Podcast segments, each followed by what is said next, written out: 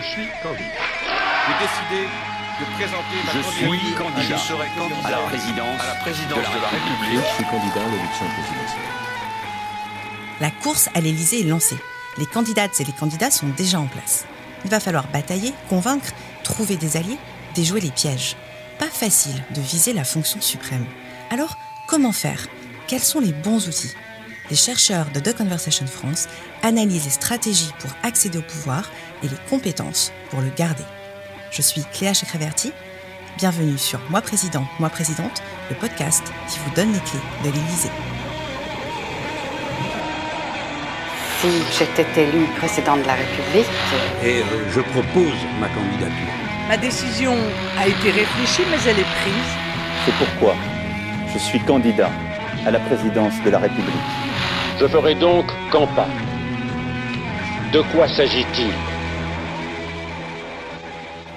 Nombreux sont les candidats qui jouent la carte de la transparence durant leur campagne.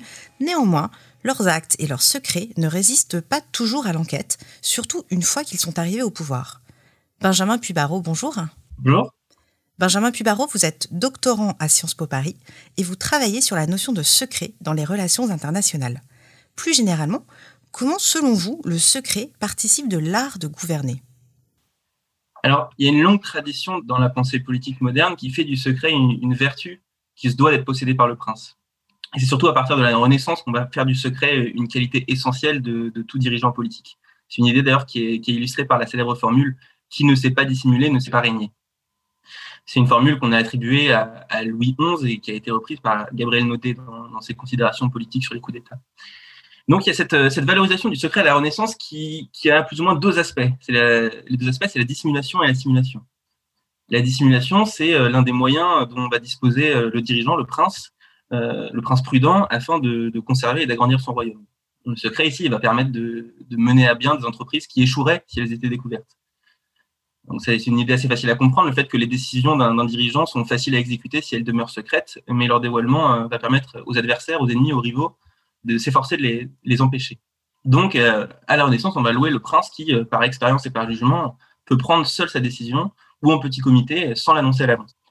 Euh, L'autre dimension du secret, c'est l'idée du, secret comme simulation, qu'on pourrait résumer, lui, que par une, phrase de Machiavel qui, écrivait qu'il n'est pas nécessaire d'avoir en fait toutes les qualités et les vertus, mais il est bien nécessaire de paraître les avoir.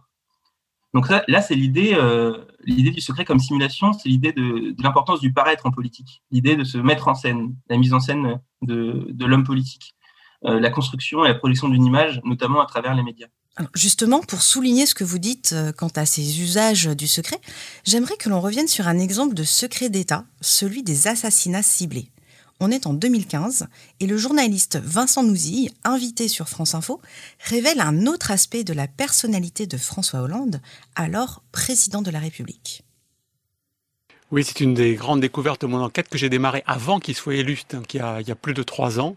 Et puis au fur et à mesure que j'avançais dans euh, l'enquête, euh, le recoupement des faits, euh, l'accumulation des faits, la recherche de témoins importants, eh bien, je me suis rendu compte effectivement, euh, François Hollande était de tous les présidents de la République, mmh. de la Ve République, probablement celui qui assume le plus en secret des opérations euh, clandestines. Alors, elles, elles, peuvent être de plusieurs natures, pas que des assassinats mmh. ciblés, bien sûr, mais aussi on parle des d'opérations spéciales. On parle d'opérations spéciales. On parle de, de, guerres qui sont larvées souvent, mmh. euh, non pas toujours déclarées sur des terrains qui peuvent être évidemment celui de l'Afrique, du Moyen-Orient. Euh, évidemment, le principal motif, c'est la lutte contre le terrorisme. Ouais, alors donc effectivement, en 2016, François Hollande, il, il, avait été très critiqué pour avoir évoqué la pratique par la France d'assassinats ciblés de, de djihadistes à l'étranger. Alors, qu'est-ce qu'on peut dire de cette affaire? Euh, Bon, d'abord, il ne faut pas exagérer non plus la dangerosité de ce qu'a révélé François Hollande. Hein. Il a été accusé vraiment de compromission, notamment par des, hommes politiques de, droite. Euh, il a été accusé de compromission de la, défense nationale. Donc, il ne faut pas exagérer la dangerosité de ce qu'il a révélé, puisqu'il a divulgué euh, ni l'identité des personnes ciblées, ni les éléments de contexte, c'est-à-dire les dates, les lieux ou la méthode. Mais il a quand même avoué avoir décidé de quatre assassinats ciblés. Il a donc fait preuve d'une transparence qu'on n'avait jamais vue en France sur ces questions de sécurité et de défense. Et donc, il faut la replacer un peu dans un contexte, cette transparence, parce que face au, discours qui valorise le secret euh, que je viens d'évoquer, euh, il y a eu la naissance, à partir du XVIIIe siècle, d'un discours sur l'exigence de publicité politique, ce qu'on appellerait aujourd'hui la, transparence. On peut situer euh, cette naissance au moment de l'émergence des gouvernements représentatifs en Europe, c'est-à-dire à peu près entre la seconde moitié du XVIIIe siècle et la première moitié du XIXe. Donc on trouve à l'origine de Zygmunt, bien sûr, les, philosophes libéraux, Kant, Bentham et Constant. Et il faut noter que cette exigence de transparence qui est constitutive de l'identité politique des démocraties libérales, elle s'est faite de plus en plus forte récemment, notamment au cours des trois dernières décennies, à la suite de la chute de l'URSS. Donc dans ce contexte qui est un contexte euh, à la fois national et international qui est très favorable à la transparence et peu favorable au secret, et un contexte dans lequel on, reproche souvent à l'État son opacité en matière de défense, euh, les révélations de François Hollande, elles font de lui un président euh, résolument libéral. Il se revendique lui-même d'ailleurs comme président libéral sur le plan politique, et il est aussi sur le plan économique, mais ce n'est pas la question.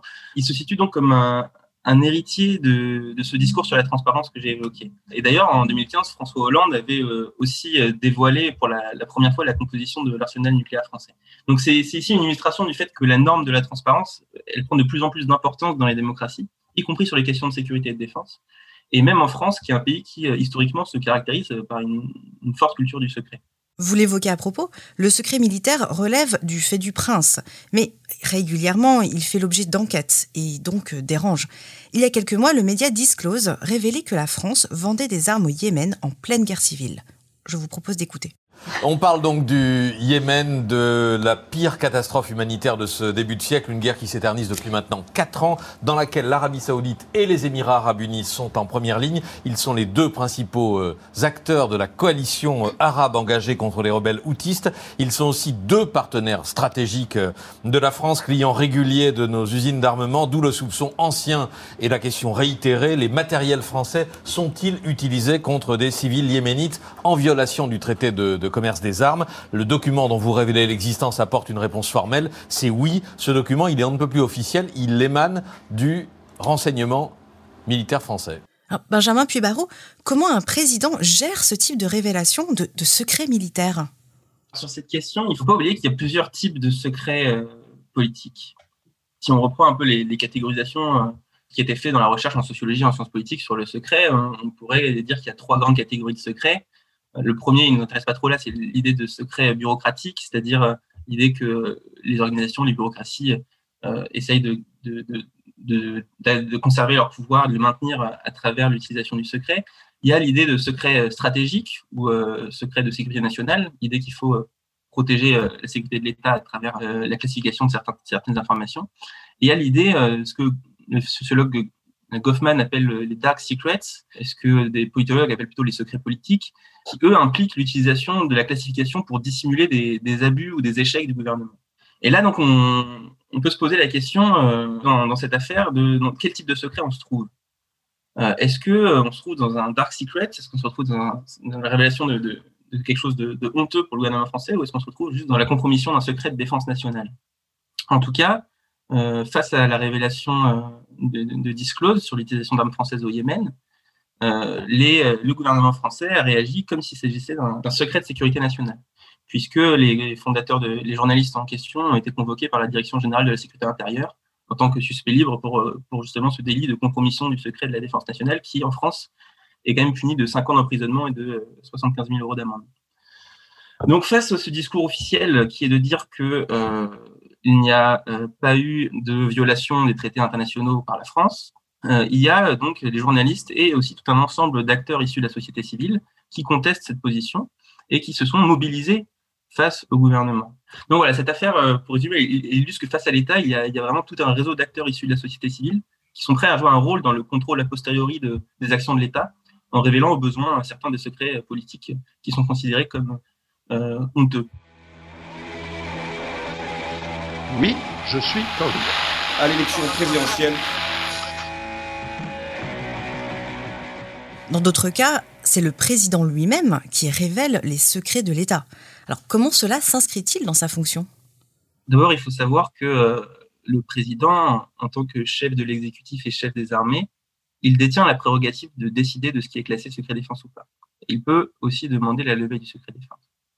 Effectivement, ces affaires, elles montrent que symboliquement, le président est la figure la plus importante dans la gestion du, secret d'État. Il peut donner l'impulsion nécessaire au dévoilement d'affaires historiques importantes. Euh, dans l'affaire du Rwanda, c'est particulièrement important puisque euh, ça s'inscrit cette volonté donc d'ouvrir les, archives sur ce qui s'est passé au Rwanda au début des années 90 ça s'inscrit dans une volonté de normalisation des relations avec le Rwanda. Donc, à travers la distance que Macron a avec cette période historique, puisque il, n'est président que depuis récemment, ça lui donne une certaine légitimité pour discuter de cette question, pour ouvrir les archives sur cette question et pour travailler donc sur le sujet. Il va se positionner comme celui qui va établir la vérité et il va se positionner comme celui qui va soigner en partie les blessures pour normaliser les relations. Lorsqu'en avril 1994, les bourreaux commencèrent ce qu'ils appelaient odieusement leur travail, la communauté internationale mit près de trois mois, trois interminables mois avant de réagir. Et nous avons tous abandonné des centaines de milliers de victimes à cet infernal huis clos. Au lendemain, alors que des responsables français avaient eu la lucidité et le courage de qualifier le génocide, la France n'a pas su en tirer les conséquences appropriées. Depuis, 27 années de distance amère se sont écoulées. 27 années d'incompréhension, de tentatives de rapprochement sincères mais inabouties. 27 années de souffrance pour ceux dont l'histoire intime demeure malmenée par l'antagonisme des mémoires. Alors, en me tenant avec humilité et respect à vos côtés ce jour, je viens reconnaître nos responsabilités. Le cas du Rwanda est un exemple récent, mais si on parle de l'Algérie, on voit bien qu'ouvrir ou non des archives relève de tactiques politiques et diplomatiques. Est-ce propre au président?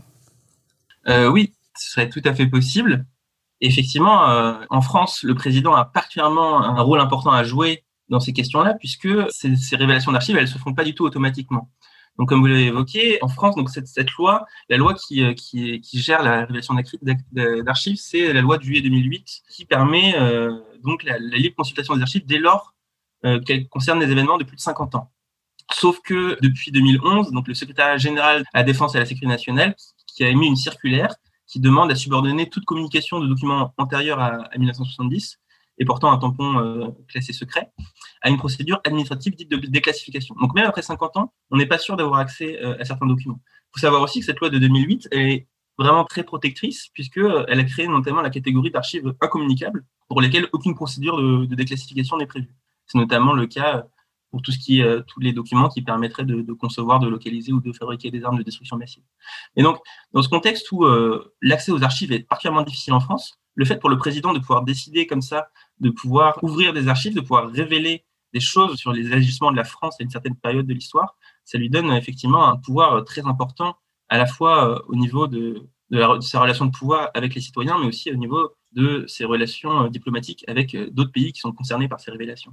Toutes les archives concernant l'Algérie, mais aussi le Vietnam, mais aussi le gouvernement, l'État français de Vichy, et grosso modo tout le domaine colonial français, vont être plus facilement accessibles. Tenez un exemple. Avant, par exemple, quand on voulait consulter un dossier X, qui contenait, par exemple, des centaines de pages, il fallait que chaque page soit cautionnée par, par les archivistes et on les redonnait au goutte à goutte actuel, à partir de demain, quand on demande d'étudier un dossier ou une question précise, on aura droit, si je puis dire, à tout le carton.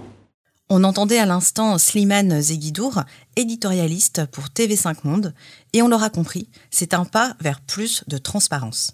Mais il y a un autre aspect de la révélation du secret, que vous avez d'ailleurs évoqué, Benjamin Pubaro, c'est sa mise en scène. Je vous propose d'écouter un extrait revenant sur l'affaire des vedettes de Cherbourg. Nous sommes à la fin des années 60. 25 décembre 69, Cherbourg. Au cœur de la nuit, alors que tout le monde réveillonne, cinq navires allument leurs moteurs, s'éloignent du quai, rallient une passe du port et filent vers le large, direction Haïfa, en Israël. L'affaire dite des vedettes de Cherbourg vient de commencer. Ces navires, conçus aux constructions mécaniques de Normandie pour Israël, sont placés sous embargo par la France depuis la guerre des six jours. Mais ce soir de Noël, ils partent dans la plus grande discrétion, trompent les autorités françaises en faisant croire que ces bateaux sont vendus à la Norvège 48 heures se passent et en pleine guerre froide, l'affaire retentit dans le monde entier. Les Cherbourgeois se taisent. Ils n'ont rien vu, rien entendu. Tandis qu'après six jours de mer, les cinq vedettes arrivent triomphalement à Haïfa. Israël a récupéré ses bateaux. Des bateaux qui vont jouer un rôle décisif pour ce tout jeune pays expansionniste, en but à l'hostilité de ses voisins arabes. Ce sont ces vedettes qui assoient le leadership israélien dans la région durant la guerre du Kippour en 1973, en remportant la bataille missile contre missile. Déjà un petit rappel des faits. Donc, euh, en 1966, l'État d'Israël commande à la France 12 navettes militaires qui doivent être construites euh, sur les chantiers de Normandie à Cherbourg. Euh, sachant donc que depuis la création d'Israël, la France euh, a été un de ses grands fournisseurs d'armes. Euh, en 1967, donc il y a la guerre des six jours et la position française devient intenable au Proche-Orient, à tel point que pour ne pas contrarier les pays arabes alliés de la France, Charles de Gaulle va décréter un, embargo total sur les ventes d'armes à Israël. À ce moment-là, il y a sur les 12 vedettes, 5 vedettes qui ont été livrées, puis deux qui ont été livrées juste avant l'ordre d'embargo, et il y a encore 5 navettes qui restent à Cherbourg, qui ont été déjà payées par le gouvernement israélien le Mossad donc il va organiser le vol de cinq de ces cinq navettes depuis le port français de Cherbourg. L'affaire va être révélée dans les médias, elle va, elle va mener à des sanctions, notamment euh, de certains responsables militaires, notamment le général Cazel, qui était secrétaire général de la Défense nationale. Euh, donc voilà, il va y avoir quand même des, des, des répercussions au niveau euh, de l'administration française. Et sauf que depuis, donc ce qui est intéressant dans cette affaire, pourquoi c'est intéressant? Parce que il y a eu un article de l'historien Pierre Razou qui affirme que le gouvernement français aurait été informé des intentions israéliennes dans cette affaire par l'intermédiaire de ses services de renseignement. Donc, les services de renseignement français euh, auraient su que le Mossad avait l'intention de voler ces navettes. Selon euh, Pierre Razou, le, gouvernement français a laissé faire et a donc saisi ce prétexte pour euh, officialiser des contrats d'armement préalablement conclus avec des pays arabes. Donc, c'est intéressant dans cette affaire, c'est que grâce à une utilisation assez effective du secret, Charles de Gaulle a vraiment réussi à maintenir cette politique de neutralité qu'il avait mise en place, à sauvegarder cette politique de neutralité et à, de cette même façon, fournir à la fois l'armée israélienne et les armées arabes euh, avec du matériel français. Pour revenir sur Goffman, que j'ai déjà évoqué tout à l'heure, euh, Goffman, il, parle du secret, il fait euh, une métaphore, une, métaphore théâtrale, c'est-à-dire que les individus, pour lui, le secret, c'est l'idée que on va tous se mettre en scène sur, sur la scène sociale et on va euh, mettre en, avant certains aspects de nous-mêmes et en cacher certains autres. Ce que dit Goffman euh, dans son livre euh, The Presentation of Self in Everyday Life, la mise en scène de la vie quotidienne, donc en français, c'est que il faut comprendre le, secret surtout comme une manière de se mettre en scène. C'est-à-dire que sur, au sein de la société, on va établir des interactions avec d'autres individus et ces interactions, pendant ces interactions, on va, on va établir une balance entre ce qu'on dit de nous et ce qu'on ne dit pas de nous. C'est-à-dire qu'on va révéler certaines choses sur nos intentions et sur notre euh, individu, individualité. Et d'autres, va, il y a d'autres choses qu'on va garder cachées. Et au niveau international, on peut aussi faire ce parallèle entre ce que les États euh, révèlent et ne révèlent pas dans leurs relations avec d'autres États. C'est-à-dire qu'en ne révélant pas euh, certaines choses aux pays arabes alliés de la France, De Gaulle a, réussi à, sauvegarder ses relations avec ces, pays. Et il a réussi aussi, en laissant le Mossad voler ses vedettes, elles ne trop mettre en, péril les relations de la France avec Israël. C'est-à-dire qu'il a réussi, euh, grâce à une utilisation euh, assez effective du secret, à euh, maintenir de bonnes relations avec la plupart de ces pays alliés. Finalement, on peut dire que De Gaulle a réussi à sauver la face à tout le monde. Exactement. Sauver la face, d'ailleurs, c'est un terme très important dans le livre de Goffman. L'idée de, de face est de sauver la face grâce au secret. Merci beaucoup, Benjamin Puybarreau. Sauver la face et l'honneur de la France en laissant fuiter un secret qui n'en est pas vraiment un. Il faut dire que c'était un coup de maître du général et une stratégie qui a fonctionné. Mais dans un tout autre cas de figure, sous couvert à nouveau de préserver la France, certains politiques n'hésitent pas à mentir, notamment sur leur vie privée. On pense particulièrement à François Mitterrand, dont la maladie, le cancer, a été sciemment tue. Je vous propose de l'écouter mentir à la télévision aux Français sur son état de santé. Euh, il paraît qu'il y a beaucoup de chefs d'État qui sont malades. Et j'ai l'impression que beaucoup voudraient m'ajouter à, la liste. Mais euh, je reconnais qu'il m'arrive d'éternuer et que l'autre jour, après avoir fait des gestes inconsidérés, une occupation tout à fait louable, caractère sportif, je me suis un peu tordu euh, euh, une vertèbre. Au-delà, je ferai connaître tous les six mois, par un bulletin officiel, l'état de ma santé. Comment ce type de secret devient-il politique, Benjamin Pubaro? Effectivement, dans le cas du, cancer caché de François Mitterrand, on a une situation où euh, le secret privé rencontre le secret d'État. Donc, euh, le président Mitterrand avait été soigné euh, quotidiennement pendant le plus grand secret pendant près de 11 ans, puisque sa maladie avait été détectée dès 1981 et qu'elle n'a été révélée qu'en 1992 là, effectivement, on a la question de euh, euh, que doit-on révéler de la personne du président, de la personne privée du président? Euh, en France, on a quand même une figure présidentielle qui est, très sacralisée.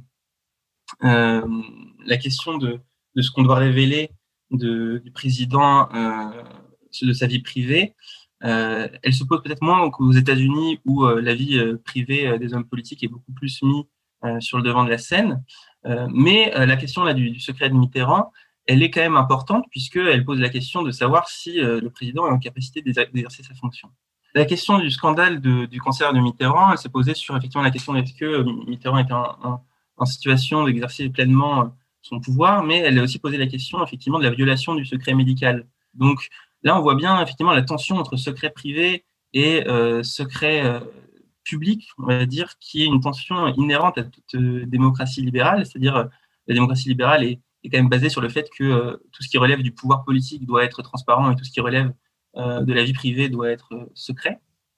mais dans le cas de, l'affaire de Mitterrand, c'est vraiment les, deux qui, s'entremêlent. et c'est assez intéressant puisque c'est assez intéressant du coup de, voir s'entremêler ces, deux aspects fondamentaux du secret en démocratie. La protection du secret privé versus la transparence de la vie publique. Quand on est président ou candidat à la présidentielle, il faut donc manier le secret avec délicatesse, surtout quand on plaide pour plus de transparence. Benjamin Pubaro, comment le secret évolue-t-il aujourd'hui avec la fonction présidentielle? Alors, il y a effectivement beaucoup de discours euh, dans l'ère de la transparence qu'on vit aujourd'hui. Donc, j'ai évoqué le fait que, notamment depuis euh, la fin de la guerre froide, cette norme de la transparence a pris vraiment une, importance nouvelle dans les relations internationales, appuyée par une sorte aussi d'exigence morale euh, que, les dirigeants politiques doivent suivre. Mais alors, il ne faut pas non plus exagérer ça. Il faut pas. il y a eu des discours sur, sur la fin du secret, notamment après l'affaire WikiLeaks. On a parlé de, fin du secret.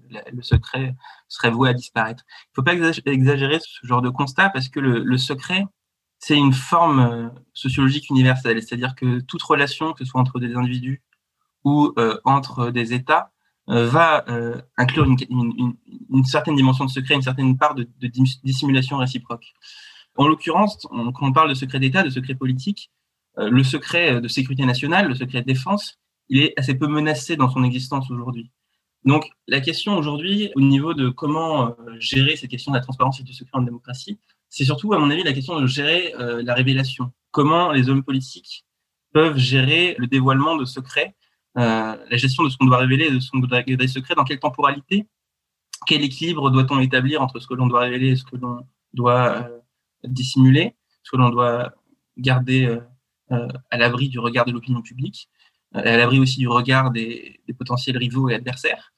Et, donc voilà, gérer cette question de la révélation, c'est à mon avis la, question la plus importante qui va se, se poser pour les futurs dirigeants euh, comment non seulement gérer les révélations euh, qui ne sont pas autorisées, donc euh, les, cas de, de, leaks, comme on a vu avec Wikileaks ou Snowden, mais comment aussi gérer le dévoilement progressif et officiel des secrets comme Macron l'a fait avec le Rwanda.